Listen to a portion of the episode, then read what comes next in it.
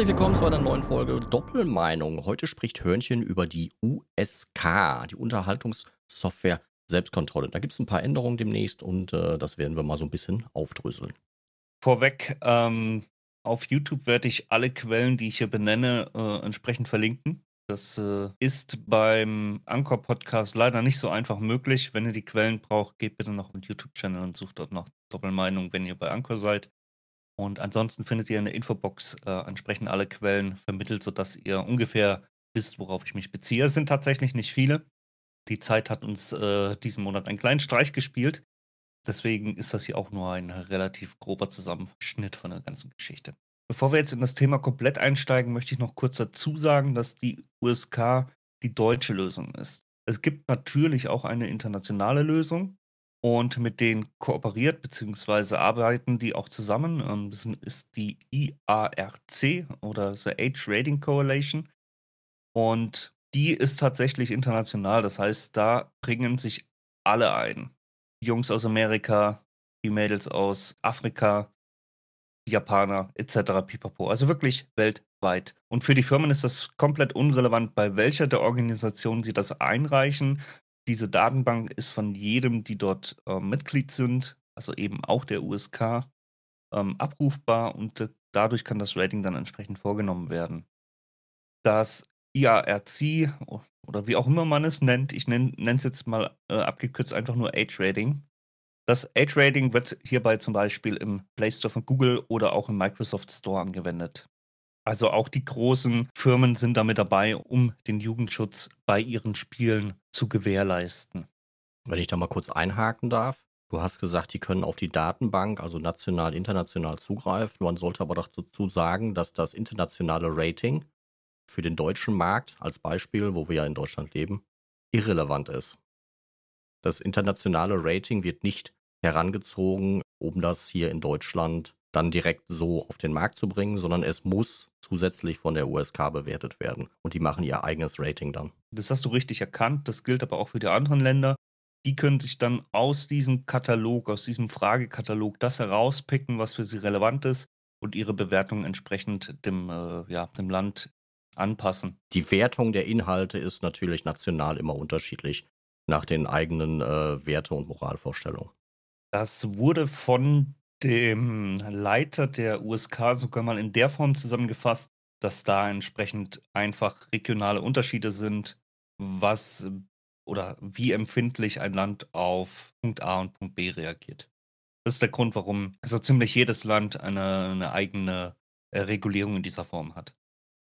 Jetzt sind wir Deutschen aber halt, wie ich schon gesagt habe, ein bisschen langsam und das bedeutet, die letzte große Aktualisierung war 2008. Rechnen wir mal ganz kurz.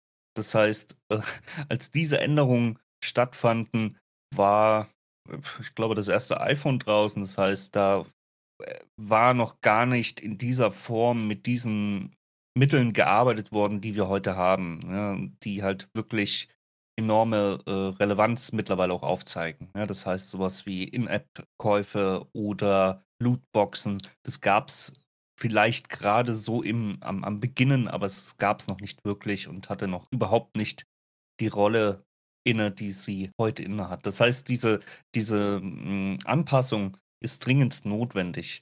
Oh, jetzt muss man mal gucken, was dabei rumkommt und ob das denn überhaupt das scharfe Schwert wird, was jetzt so hm, zumindest mal im Ansatz versprochen wird. Ähm, um hier mal zu der Neuregelung Elisabeth Secker, das ist die äh, Geschäftsführerin von der USK, zu zitieren. Innerhalb des internationalen Systems haben sich die im neuen Gesetz nun verankerten Zusatzhinweise seit langem bewährt, um Eltern, Kinder und Jugendliche sowie pädagogische Fachkräfte auf Zusatzfunktionen in Spielen wie In-App-Käufe und Chatfunktionen aufmerksam zu machen.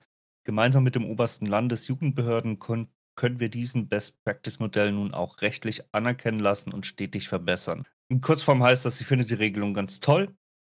Das äh, darf sie natürlich auch gerne, aber da sind natürlich immer zwei Meinungen gegeben. Um diese verklausulierte Meldung, sage ich jetzt mal, so ein bisschen zu vereinfachen, prinzipiell sagt Frau Secker hier einfach nur, dass sie jetzt in der Lage sind, oder nein, in der Lage waren sie davor sicherlich schon, aber dass es jetzt auch rechtlich anerkannt äh, wird, auch Punkte wie In-App-Käufe, ein Chat, der vielleicht nicht moderiert ist, mit in die Wertungen einschließen, äh, einfließen zu lassen, um da entsprechend den Jugendschutz auch in das aktuelle Jahrtausend zu heben. Soweit in der Theorie. Die Praxis sieht natürlich auch dann immer ein bisschen verkompliziert aus. Ne? Da sagt dann zum Beispiel der Game-Geschäftsführer, der ist natürlich auch nicht unabhängig. Brauchen wir nicht drüber diskutieren, ja, aber sagt der Game-Geschäftsführer Felix Falk zum Beispiel dazu, dass er eine ähm, höhere Komplexität und noch mehr Unsicherheit erwartet dadurch.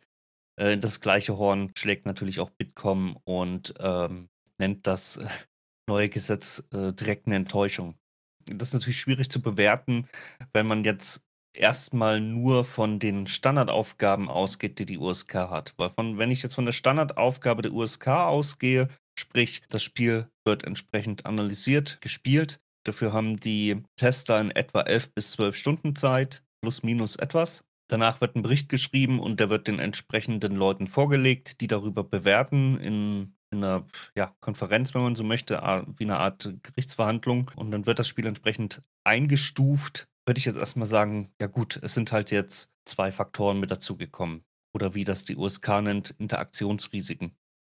Dann haben wir jetzt also die Kritik von zwei Leuten, die äh, doch relativ viel zu sagen haben.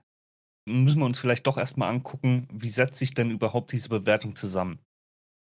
Die USK hat prinzipiell 20 Punkte, an denen sie ein Spiel bewertet.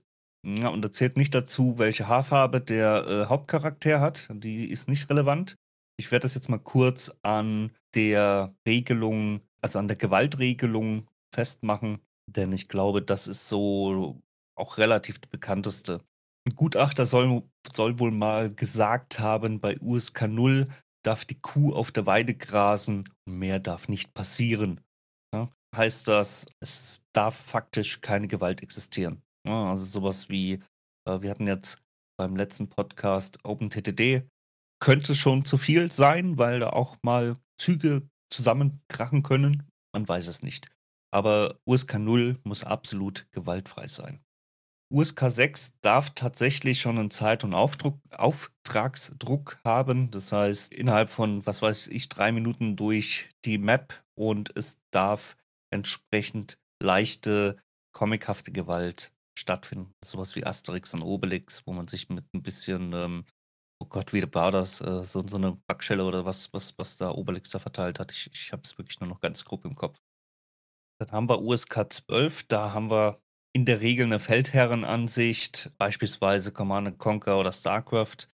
Auch die können natürlich unterschiedlich eingerankt werden, je nachdem, was noch an ähm, vermittelten Werten und äh, Gewaltgrad da ist. Ne? Ob da jetzt Blut dann auf dem Boden liegt, wenn so eine Einheit weggenetzelt wurde oder nicht.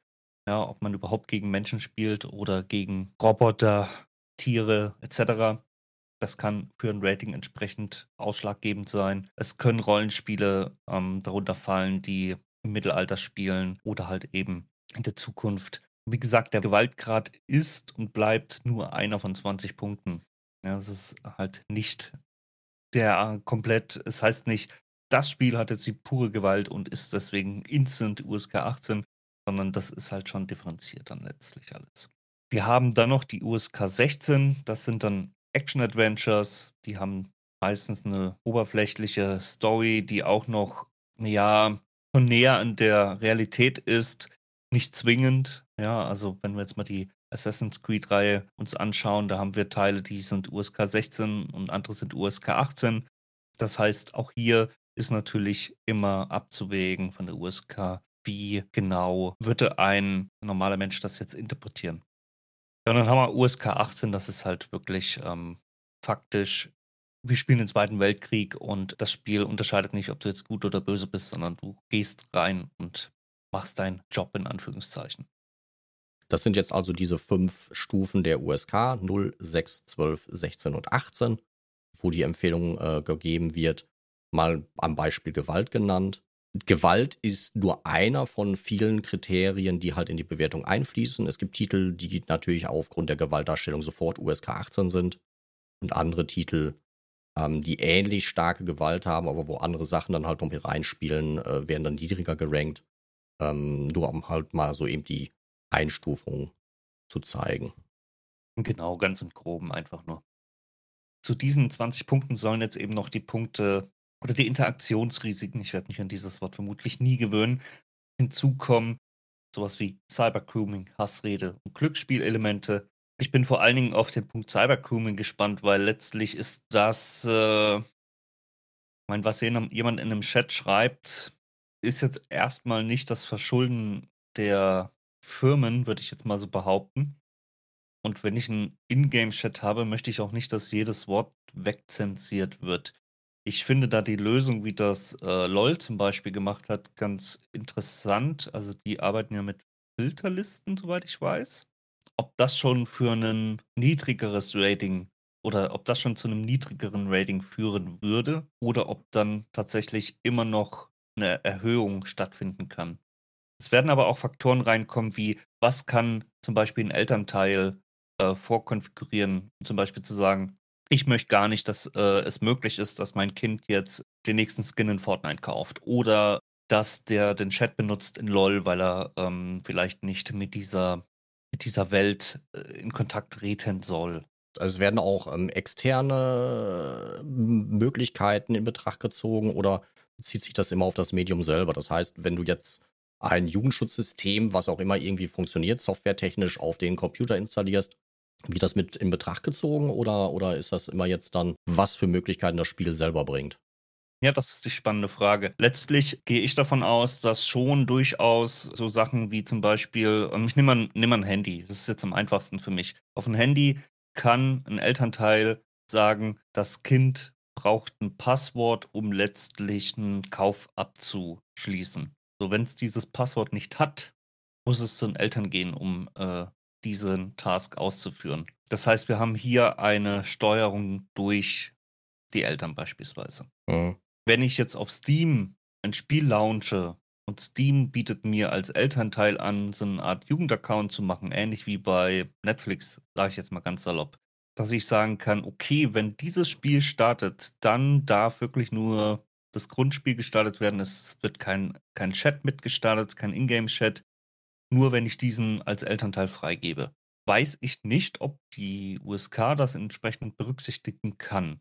Ja, diese Info liegt mir einfach nicht vor. Aber es wäre halt hilfreich letztlich. Oder nehmen wir mal China als Beispiel, wo sich Spiele nach Zeitraum X automatisch abschalten. Ne? Einfach damit die Jugend nicht den ganzen Tag vom Computer rumhockt. Ja, gut, das, das sind aber, wenn du jetzt sowas nennst, das sind ja wieder staatlich ge ge gemachte Sachen.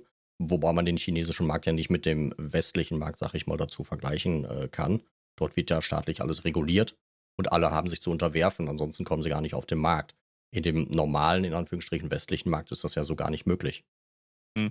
Mir ging es um die Funktion. Ne? Ja, Mir ging es okay. jetzt nicht, ob mhm. ich das gut oder schlecht finde. Mhm. Ähm, das geht jetzt einfach nur, wenn die Funktionen entsprechend berücksichtigt werden und das zum Beispiel dann dazu führt, dass das äh, Rating entsprechend sinkt, dann hätten ja gewisse Anbieter von Sportspielen zum Beispiel da eine Möglichkeit zu sagen, okay, dann verbauen wir die und kriegen wieder unser äh, Nuller-Rating oder maximal sechs Jahre Rating. Was vielleicht ansonsten zu einem 18er-Rating führen könnte, um zwar völlig überzogen und übertrieben zu äh, sagen. Ne? Also ist natürlich schon eine ganz andere Nummer. Die Gefahr, die jetzt natürlich bei sowas entsteht, ist, dass wir hier natürlich äh, eine Doppelstruktur uns aufbauen, eine Doppelregulierung aufbauen, bedingt dadurch, dass wir ja einmal die internationale Wertung haben und einmal die USK-Regelung. Und wir Deutschen sind halt ein relativ starkes Segment in, in, in, in dem Spielemarkt. Das heißt, wir sind, glaube ich, auf dem vierten, vierten bis sechsten Platz, je nachdem, wen man sich da anschaut. Und das heißt, wir sind ein super wichtiger Markt. So, und wenn natürlich dann das, was wir eigentlich in den letzten Jahren tatsächlich sehr stark abbauen konnten, nämlich dass sehr viele Spiele auf uns zurechtgeschnitten worden sind, wenn das wieder zunimmt, ist das natürlich nicht zielführend. Ähm, dazu hat zum Beispiel die Geschäftsführerin von Faunet gesagt, durch den Gesetzvorschlag droht eine Doppelregulierung, der Aufbau von Doppelstrukturen, Überfrachtung der Alterskennzeichen. Also ja, diese Gefahr sehe ich durchaus auch. Auf der anderen Seite muss man aber auch sagen, na ja gut, wir sind Deutschland, wir haben unsere deutschen Regeln und wir haben unsere Eigenheiten, genauso wie Japan sie hat, ne? Und, ähm, da müssen die Spielehersteller halt entsprechend gucken, wie sie damit umgehen. Ähm, man kann nicht auf alles Rücksicht nehmen. Haben sie in den letzten letzten Jahren auch gemacht, hast du's schon angesprochen. Ähm, Gewaltdarstellung beziehungsweise, ähm, verbotene Symbole. Man kennt das, ähm, das berühmt-berüchtigte Hakenkreuz. Natürlich, Durf ja. durfte nicht dargestellt werden. In Filmen wurd's, äh, verbreitet ohne Ende. In Spielen war es komplett verboten. Sobald ein Hakenkreuz zu sehen war, wurde das, äh, indiziert, das Spiel. Das wurde gar nicht mehr äh, durfte gar nicht mehr vertrieben werden. Mittlerweile ist das ja kontextbezogen auch wieder alles möglich. Oder wenn man noch weiter zurückgeht, war's C&C, also Command& Conquer, wo dann, ähm, in der deutschen Version man nicht gegen, äh, menschliche Gegner gespielt hat, sondern gegen Roboter mit Richtig, grünem ja. Blut. Also, die Anpassung gab es, aber wenn man sich heute den internationalen Markt anschaut und wie heutzutage Computerspiele produziert werden, ähm, ist dann davon auszugehen, wenn man jetzt von Doppelstrukturen redet, dass diese Anpassung nicht mehr gemacht wird und die Spiele dann einfach nicht offiziell auf dem deutschen Markt erscheinen. Ja, also Butter bei Fische, ja, also große große IPs wie Electronic Arts oder ähnliche, die werden selbstverständlich den Markt nicht liegen lassen. Ne, die entwickeln grundsätzlich ihre Spiele zu 99% so, dass sie auf jedem Markt überall, äh, vertreten sein können. Ja, oder haben halt entsprechende Feinschrauben, um das dann noch nachzujustieren. Mhm. Wo es halt eng werden könnte, sind dann natürlich kleine Indiebuden. Aber noch mal, das ist halt nun mal Teil der Entwicklung. Da muss man halt selbst gucken, ja? Will ich den super harten nächsten, ähm, Shooter haben, dann muss ich halt in Kauf nehmen, dass ich da auch mal 'n FSK 18 oder gar 'ne Indizierung erhalte. Ähm, so, und das ist gehört mit zum Business dazu, meiner Meinung nach. Und, ähm, man darf halt nie vergessen, die USK ist für unsere Kleinsten da, ja? Nicht für uns, die hier 30 plus sind, ähm, sondern schon für unsere Kleinsten. Und, ähm, die zu schützen, ist natürlich also, ne, man kann Jugendschutz immer vorschieben vor alles und immer, das ist mir bewusst, aber es ist schon 'n wichtiges Thema meiner Meinung nach. Wobei man da auch schon beisch zum Beispiel zu sagen kann, ähm, in den letzten Jahren hat sich ja da was geändert. Und zwar, ähm, in Bezug auf USK-Einstufung und Indizierung. Ähm, das heißt, sobald die USK eine Einstufung gegeben hat, kann ein Titel, meinetwegen, wenn er jetzt 'ne USK 18 bekommen hat, nicht nachträglich indiziert werden so einfach. Das war früher immer noch möglich. Das heißt, die USK hat sich die Mühe gemacht, 'n Titel genommen, den bewertet, USK 18 draufgepackt und dann ist irgendjemand hingegangen und hat, äh, dann gesagt: „Ne, ne, äh, finde ich aber nicht toll.“ Hat dementsprechend Anzeigen ge äh, Anzeigen, ähm, erstattet und dann wurden Titel trotzdem noch wieder vom Markt runtergenommen, weil sie dann indiziert worden sind. Diese Möglichkeit besteht aber schon seit Längerem nicht mehr. Das heißt, 'n USK-Rating, 'ne USK-Einstufung ist Faktum und die kann nicht mehr ausgehebelt werden. Es sei denn, da ist irgendwo grob fahrlässig irgendwie was, ähm, passiert, äh, dass dann nachträglich das Spiel komplett geändert worden ist und nicht mehr der, ähm, bewerteten Fassung entspricht. Ähm, das ist jetzt sehr vereinfacht. Ähm, prinzipiell, wenn dieses Rating einmal ausgestellt worden ist, ist das im Nachgang nicht mehr möglich, insofern es halt in Verwendung ist. Ganz wichtig ist aber hier zu beurteilen, das tut sich so 'n bisschen auf die, hm, festen Fassungen, also auf die ver verkauften DVD-Dinger noch beziehen, ne? Das ist zum Beispiel der Grund, warum Fortnite, äh, 'ne zum 12er Rating hat und vermutlich auch behalten wird. Der Battle Royale-Modus zum Beispiel ist nicht auf den ihren DVDs drauf. Das ist ja auch nicht das So. Originalspiel. Das Das Originalspiel nicht das Or Fortnite ist ja was ganz anderes. Richtig. Aber natürlich, jeder, der an Fortnite denkt, denkt ausschließlich an den Battle Royale-Modus.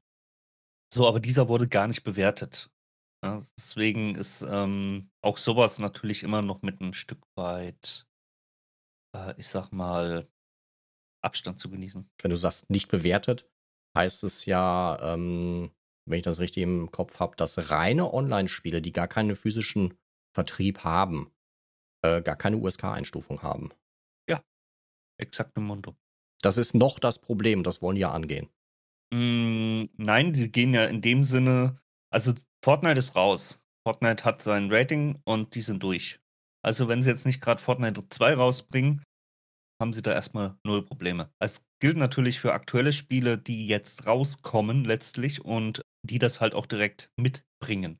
Also der den Trick, den Fortnite da also man kann es schon fast als Trick bezeichnen, auch wenn vermutlich 'n halbes Jahr vorher einfach noch niemand daran gedacht hat. Das könnte man vermutlich dann auch in Zukunft weiterhin so machen. Was aber eventuell mit reingezogen wird, ist, ähm, oder nein, ich formuliere es anders. Eine App zum Beispiel, eine Handy-App, kann das nicht so einfach machen, denn eine App verändert sich. So rein theoretisch müsste eigentlich jedes Update von einer App neu bewertet werden. Ist natürlich Blödsinn, ähm, weil das meiste natürlich nur kosmetische Änderungen sind, also was weiß ich, Bugfixing etc. Aber so rein vom Verständnis her, wie die USK die Bewertungen durchführt, müsste eigentlich jede Veränderung an der App eine neue Bewertung erhalten. Ja, weil, weil die Software, das Spiel wird ja ähm, geändert. Verändert. Genau. Das, das, kann heißen, okay, ähm, ähm, ich kriege da einen Grafikglitch, mache ich raus. Es kann aber auch heißen, dass ich Grafiken austausche und dann plötzlich Symbole finde, die eigentlich nicht da gewesen sein sollten. Ja, genau. Aus einer Biene Maya wird ein Doom. Um es mal ganz Zum, blöd ja, zu formulieren. Genau, genau. Die ja. Grafikassets werden ausgetauscht und dann geht das so. Der, der, die berühmt-berüchtigten, man kennt sie, die Nude-Patches und, und, und äh, Gewalt-Patches, die es früher auch schon gab. Das Spiel wurde auf den Markt gebracht. Wir hatten vorhin CNC mal angesprochen. Und mhm. es gab dann immer irgendwelche Mittel und Wege, um das dann wieder auf das Originalspiel zurückzupatchen. Nicht legal, aber äh, das Internet ist groß und man findet immer irgendwo was. Deswegen, also normal erscheinender DLC, wie man das heute kennt, wo Story und Inhalte drin sind, die kriegen eh die neue Bewertung, weil das ähm, als Spielerweiterung äh, erfasst wird. Aber alles, was mit dem Spiel nebenbei passiert, an Patches und Upgrades und sonstiges, wird nie erfasst. Genau, so ist es. Okay. Das wird schwierig, denn ähm, das kann die USK ja in dem Sinne gar nicht handeln. Ich denke, auch das könnte natürlich ein Problem werden. Aber bleiben wir mal bei der DVD-Geschichte. Ich möchte noch ganz kurz dazu was sagen. Also letztlich äh, ist die Sache wirklich ein bisschen komplexer, ja. Also die Bewertungen von, von irgendwelchen Steam-Spielen wird ja in der Regel nicht durch die USK gemacht, also ganz, ganz selten. Es wird ja in der Regel ähm, erhalten die das Spiel tatsächlich noch in Hardwareform und auf dieser Grundbasis hin bewerten die. Das heißt, was im Nachgang noch reingepatcht wird, ist im Regelfall nicht in der Bewertung drin. Das heißt zum Beispiel auch, dass ein Witcher 3 hätte theoretisch ein USK 16 haben können, wenn sie das Modell erst im Nachgang reingepatcht hätten. Denn das Modell ist, das, ist der einzige Grund, warum sie USK 18 sind. Kleiner Fun-Fact am Rande.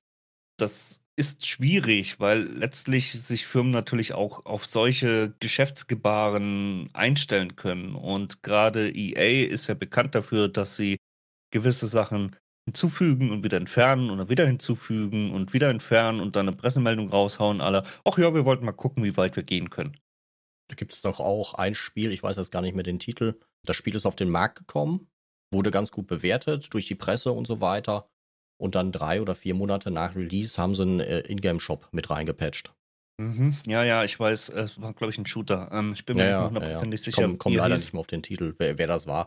Aber das sind halt dann plötzlich Änderungen, die halt in der USK-Bewertung, gerade wenn es jetzt um die Neuregung geht, ähm, deutlich dazu führen würden, dass es ähm, hochgestuft wird. Hm, wird es nicht, weil halt, wie gesagt, keine Nachprüfung in dem Sinne Ja, ja, ich meine, das, das ist ja das, was, wo wir gerade drüber reden, dieses nachträgliche Verändern ähm, des Spieles, was ja halt möglich ist, wenn man jetzt USK und FSK mal vergleicht, also die Filmkontrolle. Ähm, da gibt es ja ähm, nicht die Möglichkeit, einen Film im Nachhinein komplett zu ändern. Das heißt, das Ding ist bewertet, das bleibt so. Da gibt es halt auch zum Beispiel etliche Filme auf DVD, Blu-ray physisch zu kaufen, die eine FSK 18 Einstufung haben. Und wenn man den Film an sich gesehen hat, im Kino hatte eine 16er Rating gehabt. Und das lag dann zum Beispiel daran, dass äh, Trailer, die dort gezeigt worden sind, diese 18er Stufung hatten und dementsprechend mhm. die, dieses ganze physische Medium so eingestuft wurde.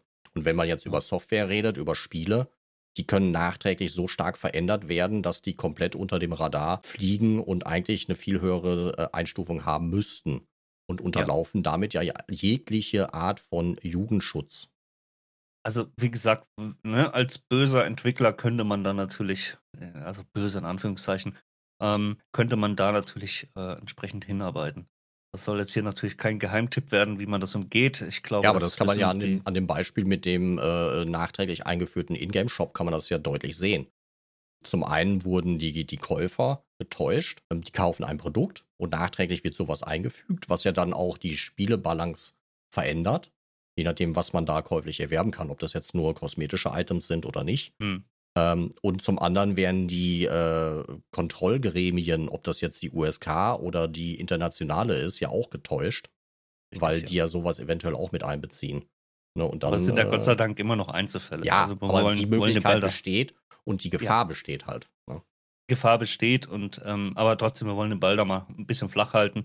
Wo ich halt wirklich dann die Gefahr sehe, ist, ähm, dass man das gerade dann für den deutschen Markt so macht, um erstmal ein niedriges Rating zu bekommen. Äh, oder auch umgedreht, ne? Es gibt durchaus Spiele, die sagen, hey, wir wollen USK 18 haben, ähm, die dann im Nachgang vielleicht sogar wieder was rauspatchen, damit sie international zwar mit USK 16 verkauft werden können, also was weiß ich, Steam und so weiter, ne, dann Mhm. gelistet werden, aber auf der Packung ganz dolle 18 steht. Ja, ja, klar, das ist auch wieder verkaufsfördernd. Ne? Uh, ist ja klar. verboten, ne? Und ja, verbotene Früchte, ne? Ja, und dann gehst du rein und hey, ich hab das, äh, ich als 15-jähriger Bub hab jetzt das äh, Spiel trotzdem schon und bla bla bla.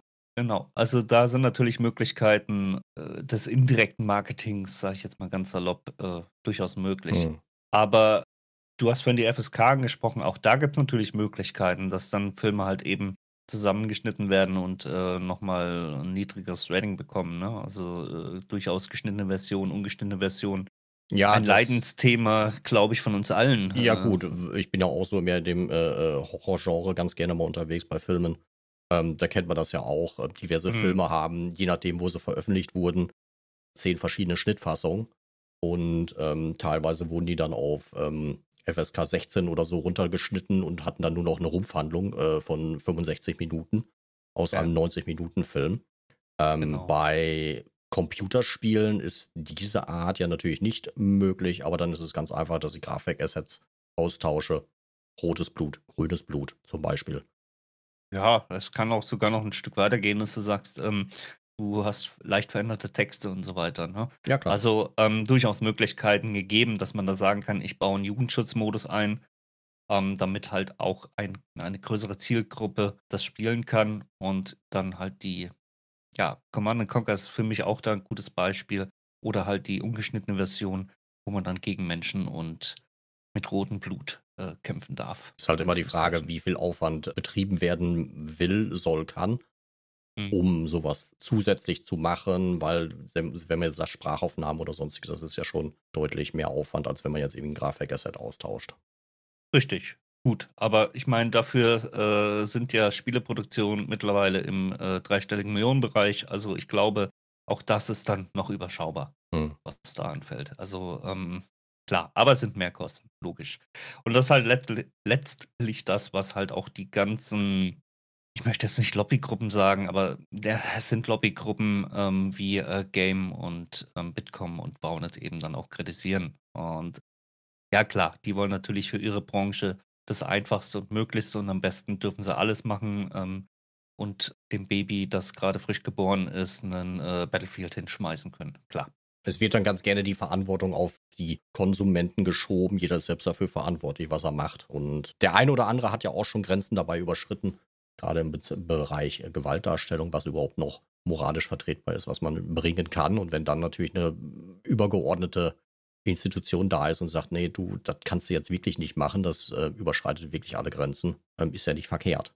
Äh, absolut. Ne? Also letztlich muss man halt sagen, dass ich die Entscheidung, das jetzt endlich mal zu reformieren, sehr gut finde. Mich stört ja bei Spielen vor allem die Glücksspielelemente Geschichte. Also jetzt nicht, wenn ich jetzt ein Kartenspiel spiele, dass ich äh, random Karten ziehe, sondern wirklich, ähm, um es mal abzubrechen, Lootboxen oder nach dem Motto, hey, du bist Premium VIP Super User und kriegst jetzt deswegen das Zehnfache an Erfahrung und kommst deswegen schneller äh, voran und deine, deine äh, Einheiten in einem Massiv Multiplayer-Game ist deswegen um 1000% stärker als äh, des, äh, des, des Noobs, der ähm, abseits des 70 Euro AAA-Preises investiert hat, nichts weiter investiert.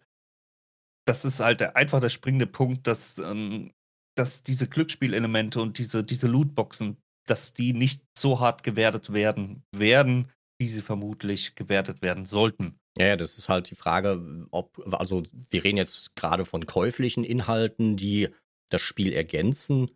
Ähm, sind die dazu da, um das Belohnungssystem, also diese, wie heißt es, Endorphinausschüttung? Nee, weiß ich jetzt gar nicht. Ja, ja, doch, Ähm, nicht, ja. noch stärker anzuregen, weil dann habe ich ja da was gewonnen, gewonnen, gewonnen, weil da, da wird 99,9% jeder drauf anspringen und äh, wird dann in eine Spirale reingezogen, um noch mehr Geld, noch mehr Geld, noch mehr Geld auszugeben. Es gibt ja in der Hinsicht ein relativ negatives Beispiel jetzt von meiner Warte her, ähm, das jährlich herauskommende FIFA. Äh, dieser FIFA Ultimate Team Modus, dieser Foot-Modus heißt er ja, den muss man nicht spielen, um das Spiel zu spielen. Den muss man nicht spielen, um gut da Fußball zu spielen. Aber es wird da ja immer so ein Bohai drum gemacht und da sind ja Leute, die stecken Hunderte und Tausende von Euro zusätzlich in das Spiel rein, nur um nächstes Jahr wieder alles wegschmeißen zu können, weil es nichts mehr wert ist, um wieder in diese Spirale reingezogen zu werden. Weil ich muss ja diesen super toll krassen äh, Spieler unbedingt haben, weil der Kevin auf dem äh, Schulhof hat den auch schon längst. Ja. Und ähm, diese Spirale, die ist gerade in dem jugendlichen Bereich sehr, sehr gefährlich, weil da wird ja noch viel damit gearbeitet, von wegen, guck mal, was ich habe, den hast du nicht und du bist nichts wert. Um das ja mal ganz negativ darzustellen. Es gibt aber auf der anderen Seite bei käuflichen Inhalten auch sehr, sehr positive Beispiele. Ähm, ist jetzt gerade wieder erschienen äh, die neue Season von Path of Exile. Dieses Spiel ist ein Free-to-Play-Game. Das heißt, man kann sich das herunterladen, muss sich da nur anmelden, kann sich das herunterladen und kann es spielen. Man braucht keinen einzigen Cent dafür bezahlen. Und das Einzige, wenn man sagt, okay, ähm, ich will da jetzt Geld reinstecken, sind kosmetische Items. Das heißt, ich kann meinen Charakter mit einer besseren, schöneren Rüstung ausstatten. Die hat aber keine in, äh, in, In-Game-Werte, sondern sieht einfach nur anders aus. Dieses Mhm. Skin-Prinzip, was ja auf anderen Spielen auch ein bisschen übertrieben wird. Ich würde da sogar noch ein älteres Beispiel anführen, nämlich LOL. Die machen das ja ähnlich, ist ja auch nur kosmetisch. Und genau, also dagegen habe ich faktisch auch nichts. Also kos Äh, kosmetische oder ähm, wie nennt sich das hier, ähm, um, um sich das ein bisschen zu vereinfachen. Quality of Life, sage ich dazu, genau so heißt das. Bei, bei PoE, weil ich mich da ein bisschen besser auskenne, gibt es die Möglichkeit, seinen, seinen Stash, also seine Aufbewahrungsplätze zu erweitern, zu verbessern, um da ein bisschen besser zu sortieren. Muss man alles nicht machen, wenn man es nur gelegentlich spielt. Das kann man freiwillig machen und man wird an keiner Stelle im Spiel dazu gezwungen, das zu machen. Es gibt sogar noch nicht mal die Möglichkeit, wenn man mit seinem Charakter durch die Welt läuft, seinen Rucksack, sag ich mal dazu, zu vergrößern. Das heißt, der ist festgenagelt auf 5 mal 20 Slots, sage ich jetzt. Ich weiß gar nicht genau, wie groß der ist. Und diesen kannst du nicht erweitern, weder käuflich noch ähm, irgendwie, dass du besser wirst. Selbst da haben die gesagt, nee, das wollen wir nicht machen, weil ähm, sehen wir nicht ein und schon gar nicht gegen käuflich. Ne? Also Mhm. es gibt solche und solche Firmen, die das entweder bis aufs allerletzte ausquetschen und wirklich den letzten Cent aus den in Anführungsstrichen Kunden herauspressen wollen und andere sagen sich, nee, wir machen das ganz offen und ehrlich und verdienen trotzdem sehr ganz gut, äh, sehr gut Geld daran. Genau, und da ist halt die Frage, wie wird das die USK entsprechend bewerten? Bei anderen Punkten wie Cybergrooming und Hassrede, schwierig. Also, dass wenn ich einen Shooter anmache, Hassrede drin sein wird. Ich, ich mag dieses Wort überhaupt nicht, ne? Also Ja, es ist ein typisch deutscher Das Begriff. ist ein, ein blödes, blöder Begriff, ist das. Es ist wieder typisch deutsch, äh, Beamtendeutsch. Ähm, wir erfinden da wieder irgendein Wort, das überhaupt, keine Ahnung, weiß ich nicht, äh, aus den Fingern gesogen wurde, wo keiner was genau mit an, anfangen kann. Es ist so ein schwammiger Begriff. Ja, was, wo, wo fängt denn Hassrede an? Fängt Hassrede an, wenn es heißt, guck mal, der da ist doof? Ist das schon Hassrede? Ja, Oder dein, ist, da, das, äh, äh, ist das deine Mutter oder was ist das? Ich habe übrigens gerade mal eine Seite aufgemacht. Pass of Exile, die, die Bewertung, die Einstufung. Äh, Pass of Exile hat eine PEGI-Bewertung 18 und die hat keine USK-Bewertung. hm, okay. Ne? Um das jetzt mal wieder zu sehen. Das ist ein Spiel, was nur rein online zu beziehen ist. Meines Wissens ähm, gibt es Sammlereditionen, physische, bin ich mir gar nicht sicher, auf den bekannten Plattformen verfügbar und hat kein USK-Rating. Ich meine, das heißt nicht, dass das Spiel illegal wäre, das heißt Nö, einfach ist nur, nicht dass, ähm, Ja, es dass es zum Beispiel im deutschen Einzelhandel nicht verkauft werden dürfte. beworben. Beworben. Es darf nicht beworben werden. Ja. Ne, aber das heißt nicht, dass man es nicht spielen darf. Genau. Ja, das ist wieder Einfach- das, das, das, äh, ne, keine Bewertung heißt nicht, dass es verboten ist, sondern äh, ja. Ähm, Ja. ja. mit Hassrede und so, das ist wieder dieses, man kennt das ja auch in anderen Bereichen, also viel, viele, viele Gremien, viele äh, politische Institutionen versuchen sich da irgendwo hervorzutun und sich ganz hip und jung zu tun. ähm, wir tun jetzt was dagegen, wir machen was und dann werden da irgendwelche schwammig, schwammigen Begriffe äh, äh, nach vorne gedrückt, wo keiner genau weiß, was da jetzt genau hintersteht. Und letztlich sind dann ähm, die Gerichte die armen Schweine, die das wieder bewerten müssen. Wobei Ja, gut. USK ist kein Gericht, USK ist ja nur ein Gremium. Ja, es geht trotzdem oft genug vor Gericht. Also es ist nicht so, dass äh, die USK-Wertung ähm, nicht angefochten werden darf. Ne? Also wenn du von der USK eine Bewertung bekommst, darf die durchaus erstmal, darf sowohl der Spieleanbieter als auch ähm, andere Institutionen erstmal sagen, äh, äh, das ist nicht okay. Ja, Das okay, sie können äh, natürlich, muss sie können ihr Spiel ja dementsprechend anpassen und sagen, okay, dann ändern wir das hier und da, ändern den, den Grad der Gewaltdarstellung als Beispiel und dann könnt ihr das nochmal bewerten. Du hast mehr wie eine Chance, das Ding zu bewerten zu lassen. kannst ohne Anpassung das auch ankreiden. Du kannst jetzt zum Beispiel sagen, ja, okay, das ist jetzt hier eine Szene, ähm, die dort, also es wird prinzipiell bei der Bewertung immer nur eine Szene genommen. Ja, ist ja auch logisch, die können nicht das komplette Spiel da im Gremium durchspielen. Das funktioniert nicht. Ja, also es wird auf die Hauptelemente wird eingegangen Ja, und äh, dann an eine Beispielszene. So, und ähm, dann kann natürlich der Anbieter hingehen und sagen, ja, okay, das ist ja schön und gut. Ähm, klar hat er da jetzt ein Blümchen gepflückt, aber das Blümchen pflücken war jetzt ja nur eine einmalige Geschichte und kommt im Rest des Spiels überhaupt nicht vor und kann halt darauf gehend eventuell dann in die nächste Instanz gehen. Also es gibt, glaube ich, drei oder vier Instanzen, bis wirklich gesagt wird, okay, das gilt jetzt Punkt aus, fertig. Es ist ja auch ein freiwilliger Akt. Mehr oder minder, ne? Die, ja, ja, die Spielehersteller sind nicht gezwungen, das einzureichen, sondern sie können es freiwillig machen, um ein Rating zu bekommen. Wenn sie es nicht machen, bekommen sie kein Rating. Und wenn ein Spiel, hatten wir das nicht vorhin schon mal gesagt, wenn ein Spiel kein Rating hat, darf es nicht öffentlich beworben werden. Das ist der einzige Punkt, der dann als Nachteil da ist. Das heißt, ich habe keine Möglichkeit, äh, äh, Printmedien äh, Werbung zu schalten oder oder oder. Ich darf es verkaufen, solange es nicht irgendwelche strafrechtlichen äh, Sachen betrifft, wo dann jemand äh, Anzeige erstattet. Ja, Ich darf es richtig. verkaufen, aber ich darf es nicht offen bewerben. Das heißt, man wird es nicht im Mediamarkt im Regal finden, sondern nur unter der Theke auf Anfrage. Ob sie es überhaupt da verkaufen, ist dann wieder eine andere Sache.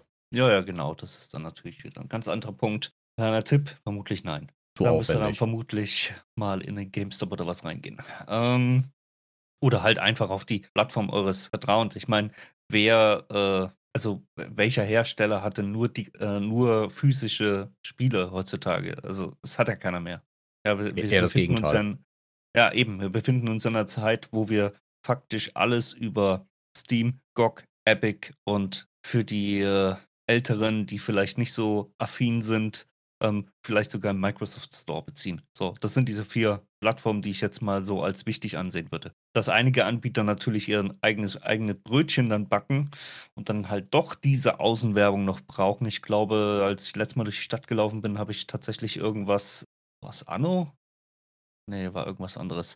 Auf jeden Fall tatsächlich sieht man ab und an mal in der Stadt, also vermutlich nur in einer Großstadt, aber ähm, Plakatwerbung, ja, also, aber das ist ja super, super selten. Dennoch finde ich ja umso erstaunlicher, dass ja eben doch sehr viele Spiele immer noch dieses Verfahren mitmachen und ich finde es auch gut. Das liegt aber tatsächlich daran, dass der Einzelhandel halt immer noch ein paar Prozentpunkte am Verkauf mit hat. Gut, jetzt muss man natürlich bei PoE noch mit dazu sagen, dass äh, die natürlich durch PEGI ähm, entsprechend gewertet worden sind. Das ist ja die pan-europäische, ja, das die USK auf Europabasis, wenn man das so abkürzen möchte. Ja, ist noch wieder eine Unterinstitution, die was zu sagen hat. Genau. So, ähm, da sind wir ja wieder vorhin, wo wir schon gesagt haben, dass die internationalen Organisationen sich untereinander absprechen können. Insofern ist da der Grund, warum ähm, PoE dann halt trotzdem von der GameStar und Co. bewertet werden worden sind, ganz einfach, weil es eben dadurch bewertet worden ist. Hätte jetzt aber genauso gut eine Bewertung durch das amerikanische System oder durch das japanische oder sonst was äh, sein können. Wichtig ist für die Spielehersteller halt prinzipiell erstmal, dass sie eine Wertung haben. Gut, was lässt sich jetzt de facto sagen, um nicht in komplettes Clickbait auszuarten?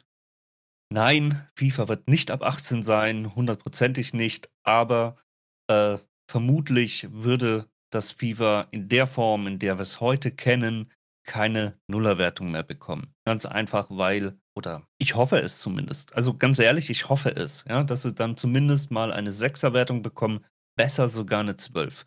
Aber da das, wie gesagt, mehrere Punkte sind, es sind dann weit über 20 Punkte, ist die Wahrscheinlichkeit doch relativ gering. Also vermutlich wird es eher in Richtung USK 6 gehen und da wird sich EA sagen, ja, vollkommen in Ordnung.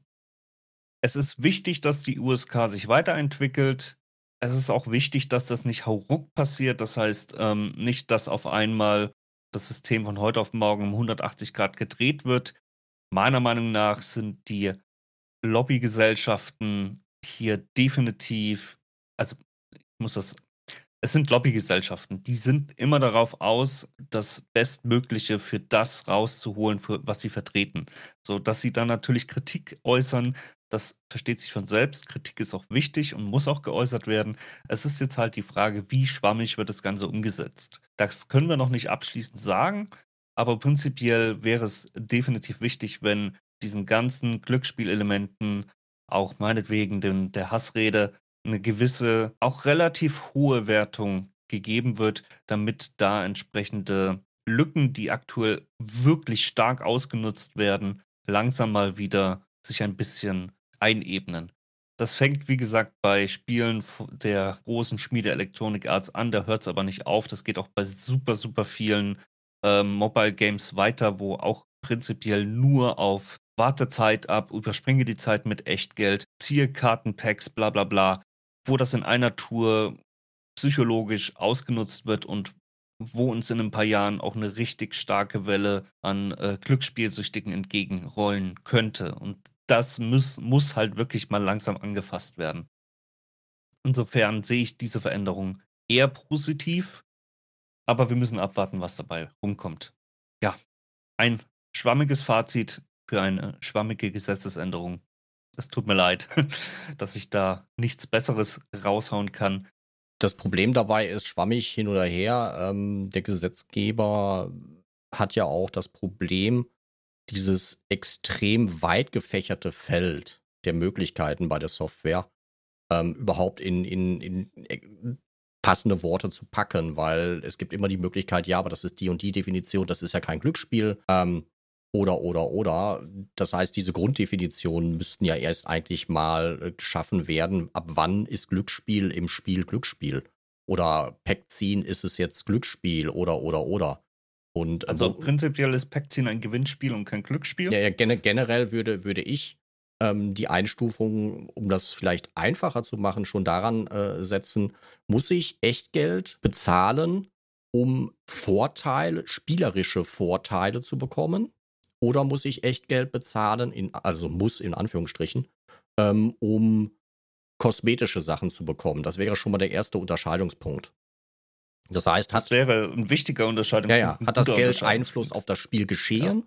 oder hat das Geld nur Einfluss auf die Optik? Mhm. So, diese beiden Unterscheidungskriterien sind schon mal ganz, ganz, ganz wichtig, ähm, um zu sagen, okay, ähm, das ist jetzt, sag ich mal, äh, wenn spielrelevant ist, höher äh, schwieriger einzustufen, als wenn es nur kosmetisch ist. Weil ich sag mal so, man ist eher, in Anführungsstrichen, eher bereit, Geld zu bezahlen, wenn ich einen richtigen Vorteil davon habe. Und andere sagen sich, ja, wenn ich jetzt diesen äh, tollen Skin da habe, äh, was habe ich davon? Ich kann ja trotzdem nicht besser spielen. Ne? Und ob ich jetzt ja. den Spieler XY im Fußballspiel habe, der dann nur einen anderen Namen hat, oder ob der wirklich andere Werte hat. Ähm, das wäre zum Beispiel ein Kriterium, was, was für mich bei solchen Einstufungen wichtig wäre, mhm. um, um dann halt äh, dieses Prinzip nicht zu unterlaufen, aber zu unterdrücken. Oder bei den Mobile Games, was du gerade sagtest, ist es ja ganz extrem, ähm, dass du die ersten 5, 6, 8, 10 Level ganz schnell durchrusht und dann plötzlich merkst du, ha, bis ich jetzt das aber hab, dauert das ähm, Herstellen äh, des äh, Artefakts, was ich haben will, dauert jetzt nicht mal 5 Minuten, sondern 50 Minuten oder 5 Stunden oder 5 Tage. Aber wenn ich ja. jetzt die, die Diamanten da kaufe für äh, unglaubliche 2 ähm, Euro, ja. äh, dann kann ich das ja beschleunigen. Oh, dann stecke ich da jetzt 2 Euro rein, dann habe ich jetzt 100 Diamanten. Oh fuck, ich brauche ja 105 Diamanten. Ja, dann muss ich genau. ja nochmal 2 Euro reinstecken. Das ist ja wieder mhm. die nächste Spirale, die da gemacht wird, dass genau die genau. Preise immer so ausgelegt sind, dass du entweder von deinen 5, 6, 8, 10 Euro immer was an Ingame-Währung überbehältst oder halt über den nächsten Schwellwert gehen musst, um zu kaufen. Ähm, das sind so ganz perfide Praktiken, die da gemacht werden. Äh, vor allen Dingen all, allein schon der, der, der, der Punkt, das ist zum Beispiel bei FIFA ja auch so. Ähm, du kaufst ja nicht mit Euros deine Packs, sondern du kaufst ja mit deinen Euros deine Punkte und mit den Punkten kaufst du die Packs. Wenn ich ja, da richtig informiert genau. bin. Bei, bei Handyspielen wird es noch schlimmer, da hast du dann teilweise 5, 6, 7, 8 Währungen und damit du ein bloß kein, genau, damit ja. du bloß keinen Bezug mehr dazu hast, was du wirklich an Euros oder Dollar oder sonst was da reingesteckt hast. Sowas müsste auch unterbunden werden. Dieses dauerhafte Umrechnen in, wie du gerade sagst, es verschiedene Ingame-Währungen, die anders bewertet werden und anders wert sind, dass man überhaupt gar keinen Überblick mehr darüber hat, was habe ich jetzt tatsächlich reingesteckt an, an Geld. Ja. Ähm, das heißt, das gar nicht dran festmachen, wirklich ziehe ich da eine Lootbox oder ein Pack oder ein Skin, sondern allein schon, dass die erste Hürde, bezahle ich direkt oder bezahle ich indirekt. Hm. Ne? Also ich bin gar nicht für Verbote, ich bin einfach dann dafür, die äh, entsprechenden klare Regelungen hm. zum einen und zum anderen zu sagen, okay, du willst das so umsetzen, darfst du gerne machen, aber dann bist du halt ab 18. Tschüss. Genau, genau. So. Und damit wäre ich tatsächlich relativ fein. Andere Länder haben es ja schon gemacht. Die haben zum Beispiel, wir haben das Negativbeispiel genannt, äh, FIFA haben äh, das zum Beispiel als Glücks Niederlande Glücks hat zum Glücksspiel, Beispiel. Niederlande ja. und Belgien, glaube ich, auch, als Glücksspiel bewertet. Und äh, da wurde dann, entweder haben sie es ganz rausgenommen, weiß ich jetzt gerade gar nicht. Und äh, nebenbei habe ich das nur mitgekriegt, ich bin kein aktiver FIFA-Spieler. Haben die das dann so interessant gemacht, ja, du kannst die Packs weiter kaufen und ziehen. Ähm, du kannst aber ein extra dazu kriegen, wo du dann vorher in das Pack reingucken kannst, was drin ist, und schon ist das kein Glücksspiel mehr. Das heißt wieder, du gibst das gleiche Geld aus, kriegst den gleichen Inhalt, kannst aber vorher sehen, dass du nur Krütze kriegst. Und schon ist es kein, in Anführungsstrichen, Glücksspiel mehr. Da muss man schon sagen, ob das irgendwie noch, ob die Leute, die sowas entscheiden, noch gut schlafen können mit so einer Entscheidung. Ähm, ich, wenn ich das sagen hätte, würde in dem Moment sagen, wisst ihr was, so verarschen lassen wir uns nicht. Ihr seid jetzt komplett äh, ab 18 und fertig. Ähm, weil ihr oben geht, wissentlich ähm, das, was wir euch vorschreiben. Und naja, also es gibt immer Mittel und Wege. Wir hatten es vorhin gesagt, dass man nach einer Bewertung plötzlich Grafikassets austauscht, wo keiner mehr Handhabe hat. Oder ähm, die Rechtsabteilung einer ganz großen Firma ähm, hat sich da was überlegt und ähm, steht dann mit, sagen wir mal, 100 Anwälten gegenüber einer USK, die was hast du gesagt, fünf, sechs Angestellte hat. Ähm, nee, nee, das habe ich nicht gesagt. Äh, acht Tester. Acht, acht Tester. Tester. Ach so, ne? okay, die ist etwas größer. Ne? Aber ähm, wenn man dann eine, eine Firma da hat, die Milliarden Umsätze macht und die eine Rechtsabteilung äh, äh beschäftigt mit Hunderten von Anwälten, ja, ähm, da kann eine kleine Regierung nichts gegen machen und schon gar nicht so eine Nische wie die Unterhaltungsindustrie, äh, Kontroll. Kleine Nische mit mehreren Milliarden Umsatz, ja, ja, ja. Ist die USK eigentlich staatlich? Äh, nein, die äh, USK ist nicht staatlich. Die USK ist äh, eine freiwillige, äh, ja, das ist von der Wirtschaft selber, ja, also von der Computerspielewirtschaft selbst. Aber sie ist eben staatlich anerkannt. Ah, so das ist das genau. Wichtige bei der USK. Ne? Letztlich ähm, ist das auch der Grund, warum nicht sie diese Wertung vergeben, sondern eben die Gutachter. Und die Gutachter kommen aus ich sag mal, normalen Berufen. Ne? Das sind Lehrer, das sind ähm, teilweise Kindergärtnerinnen, die dann entsprechend sich dorthin setzen und das bewerten und ähm, dann die Einstufung vornehmen. Mhm. Ne? Also die USK ist wirklich nur für das Durchspielen zuständig, um zu gucken, versteckt der Anbieter nicht äh, nach dem Intro ähm, die harten Sachen erst und ähm, darüber dann eine Bewertung zusammenzufassen und das dann eben einem Gremium vorzuschlagen, das aus verschiedenen. Das ist, ja, das ist ja fast ein Traumjob eigentlich. Dann kann man ja Spiele spielen, die es noch nicht auf dem Markt gibt und kriegt noch Geld dafür. Ja. Ja. Man muss aber dann auch Spiele spielen, die es noch nicht auf dem Markt gibt. Das ist wieder das andere Punkt, ne? Und vor allem spielst du halt unfertige Spiele, ne? Das muss man auch mal klar sagen. Ja, weiß nicht, wie, wie weit die fertig sein müssen, die Spiele, bevor die in die Bewertung reingehen äh, dürfen, können, sollen. Also die ähm sind teilweise bis zu einem halben oder ein Jahr vorher und jeder weiß, ähm, die berüchtigten One-Day-Patches sind nicht aus Spaß da. Ne? Also ähm, ja gut, das ist ja einen anderen Grund geschuldet. Zum einen, weil alle äh, Konsolen und so weiter mittlerweile im Internet hängen. Und zum anderen. Ja, das ist aber auch ein Zeitdruck. Ne? Ja, also, das, ist, das, das liegt ja daran, dass heute Spiele anders produziert werden wie vor 10, 15 Jahren. Ähm, weil das sind riesengroße Industriefirmen, die haben eine riesengroße BWL-Abteilung da sitzen und die wissen ganz genau, an dem und dem Tag muss das Spiel rauskommen. Und denen ist das vollkommen egal, ob die Entwickler so weit sind. Und wenige Firmen ähm, sagen dann, ja, nee, wir schieben das Spiel noch mal ein halbes Jahr. Ja, ähm, manche schieben es auch zwei Jahre und es kommt trotzdem noch Schrott bei Robben. Aber, ja gut, das ähm, ist wieder eine andere Sache. äh, andere Firmen, die haben ganz genau ihr Erscheinungstermin und jedes Jahr im September ist es, glaube ich, kommt ein neues FIFA. Ähm, so ungefähr.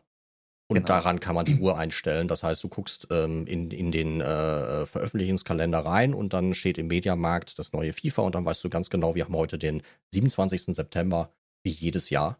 Und äh, dabei ist die Maus kein Faden ab. Das sind durch, durchorganisierte Industriekonzerne mittlerweile. Das ist nicht mehr äh, die, äh, der, der Kevin und der Bob, die in der Garage sitzen und am Rumtippen sind. Und dann haben sie ihr Spiel fertig und auf den Markt schmeißen. Ne, Gibt es natürlich auch noch, Gott ja, sei Dank. Und sie haben Gott sei Dank auch Plattformen, wo sie das ähm, publizieren können. Ja. Ähm, aber prinzipiell vollkommen richtig. Die großen AAA-Hersteller sind natürlich, und ich will jetzt gar nicht so auf EA. Also nochmal, um auch klarzustellen, ne, es geht hier nicht nur um, um EA. EA ist nur für uns persönlich. Es ist ein Synonym dafür, weil sie halt immer sehr, sehr, sehr, sehr präsent sind und immer wieder angefeindet werden für ihr Geschäftsprinzip, aber interessanterweise macht EA wie viel Milliarden Umsatz? 1, hm. Milliarden Umsatz ja, ja. mit diesen Packs jedes Jahr immer wieder. Es wird jedes Jahr von, von allen Seiten immer wieder drüber gemeckert. Dann frage ich mich, ähm, wie können die solche Umsätze damit machen, wenn immer nur sowas negativ angekreidet wird? Also der Markt ist ja da und letztendlich ist EA auch eine Aktiengesellschaft mit, mit ähm, Inhabern, die auch Geld verdienen wollen und sollen und dürfen.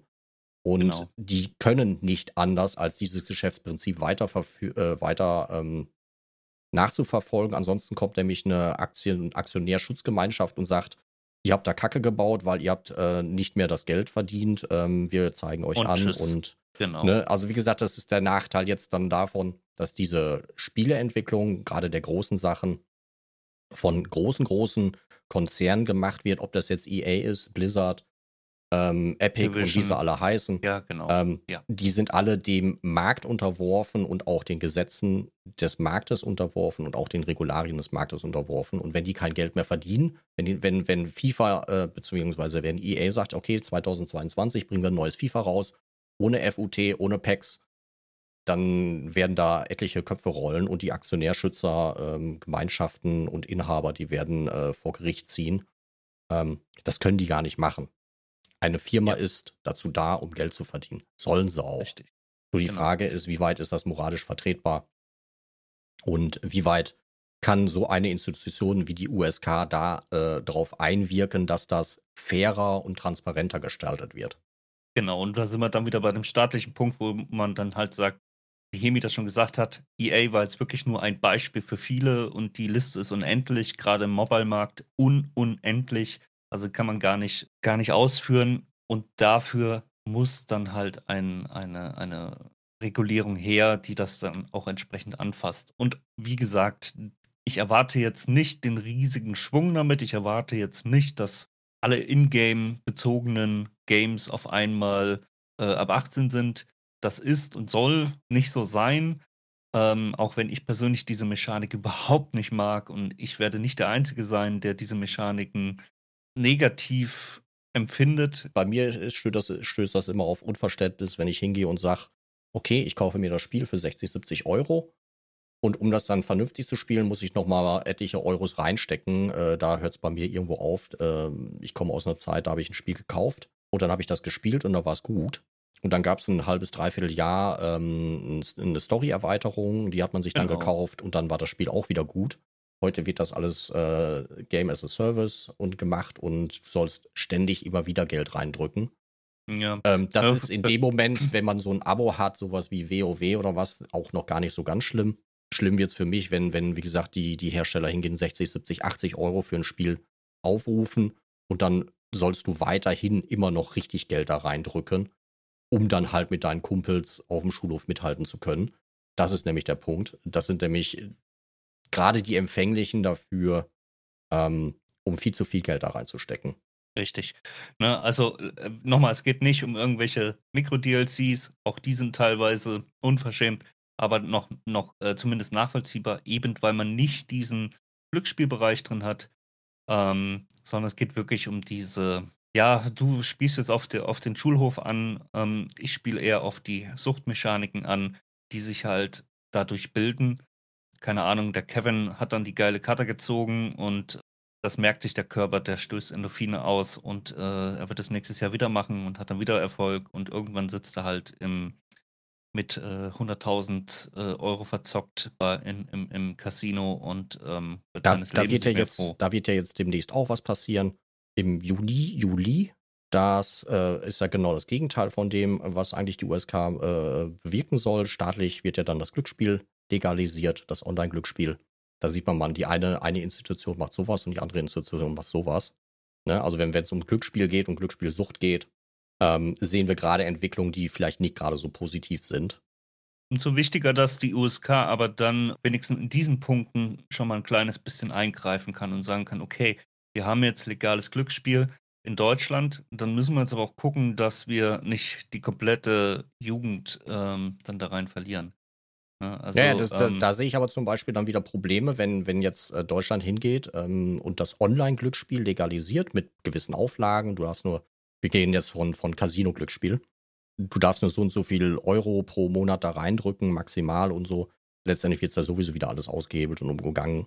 Ähm, dass dann die Sache mal die Unterhaltungsindustrie nicht auf den gleichen Zug aufspringt und sagt, ja, aber Moment, da habt ihr doch Glücksspiel erlaubt. Wieso ist das denn bei uns nicht erlaubt? Ne? Ja, ist ja erlaubt, aber halt ab 18. Ja, Ne? Also wie gesagt, da, da, werden wieder Strukturen geschaffen, die es alles nur wieder verkomplizieren. Ähm, sind natürlich zwei verschiedene Bereiche. Ist es jetzt ein Online-Glücksspiel oder ist es ein Computerspiel in sich? Aber da werden auch wieder Mechaniken äh, bedient, wie im Computerglücksspiel dann halt schon äh, dementsprechend gemacht wird. Der Belohnungsfaktor, ne? So, lass uns mal zum Fazit kommen. Echt? Ja, nicht? Ja, warum? Können auch gerne noch eine Stunde diskutieren. Also ich habe da kein Problem mit. Ne? Es wird dann ein sehr langer Podcast. Prinzipiell äh, positiv ist definitiv anzumerken, dass die USK hier Veränderungen vornimmt und nicht, äh, ja, oder einfach mal mit der Zeit geht, formulieren wir es so. Beziehungsweise da kann die USK ja jetzt in dem Sinne nicht viel machen, ähm, sondern dass halt der Gesetzgeber da jetzt mal mitzieht.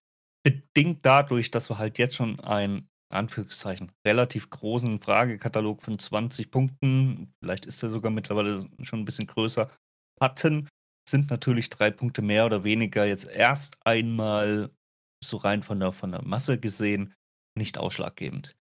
Was aber natürlich sein könnte, ist, wie dann letztlich die USK die einzelnen Punkte bewertet. Ja?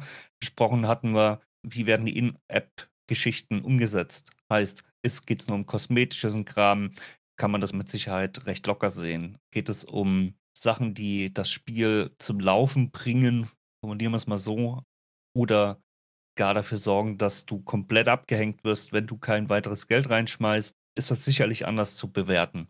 Wir hatten den Punkt Hassrede, wo wir uns, glaube ich, überhaupt nicht einig geworden sind, was das äh, denn überhaupt darstellen soll. Sprich, ähm, pff, das kann schon sein, du bist doof oder es geht halt wirklich um Ansprachen gegen gewisse Gruppen etc., äh, die dann schon fast äh, in die verfassungsrechtliche Ebene führen, dass das bewertet wird. Und wir haben natürlich Sachen wie Cybergrooming, das heißt äh, ein Chatsystem, wo man sich gegenseitig anschnauzt und äh, sagt, hey, was, hast denn dir da für Müll zusammengespielt? Ist da mit Sicherheit noch harmlos. Und natürlich ist die Frage, inwiefern da die Anbieter überhaupt die Möglichkeiten haben, denn User sind sehr erfinderisch, wenn es darum geht, Beschränkungen zu umgehen, aber so was vom Haus aus möglich ist, was, was bekommen die Eltern an die Hand gelegt, wie äh, kann ich den Chat komplett ausschalten, kann ich den In-App-Purchases komplett ausschalten, etc. Pipapo. Solche Interaktionsrisiken sollen jetzt berücksichtigt werden.